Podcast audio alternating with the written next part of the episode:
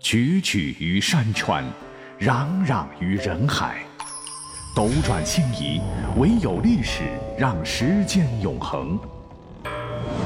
由喜马拉雅联合大历史独家推出探秘类节目《历史未解之谜全记录》，欢迎收听。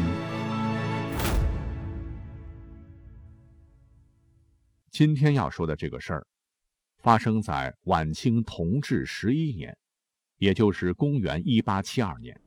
时任广西按察使的严树森在其日记中记载的疑似僵尸袭人事件。所谓按察使，主要是主管一个省范围的刑法之事，相当于现在的政法委书记，也有部分省组织部部长的工作职能。工作性质使然，需要他到处跑，这就让他有了亲历案件的可能。这件事说起来还真是蹊跷。当年七月上旬，靠近越南边境的平祥县，在边远山区的某部落，不明不白的情况下，竟然突然死了三个人，身上都被咬得稀烂。部落人怀疑是附近的仇敌部落所为。于是双方发生了惨烈的械斗，造成几十人受伤，这在当时也是严重的刑事案件。几天之后，管辖的太平府派人前来调查，负责此事的一位是府中的参事，一位是巡捕房的捕头。按照当地习俗，尸体其实已经火化了，没线索了。捕头他们也就是想过来安抚一下众人情绪。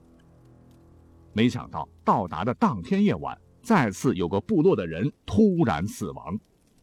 捕头暗暗高兴，好吧，这次肯定能为案件侦破留下线索。结果等仵作验尸后，这个报告让所有的人都大吃一惊，结论是行凶事件并非人类所为。古时候科学不发达。既然不是人类所为，那肯定就是妖魔鬼怪了。官府赶紧请来十里八乡几个巫师前来做法。嗯，巫师们东搞西搞，忙活了半天，啥也没抓住。这件事儿呢，便不了了之。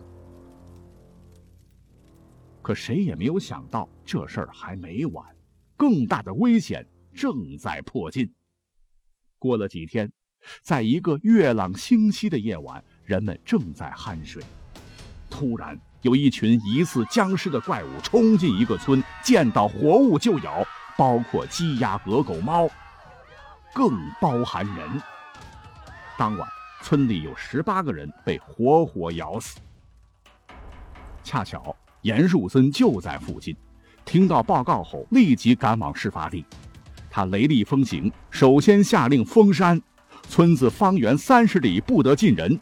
然后下令烧山，大火烧了七天七夜才熄灭。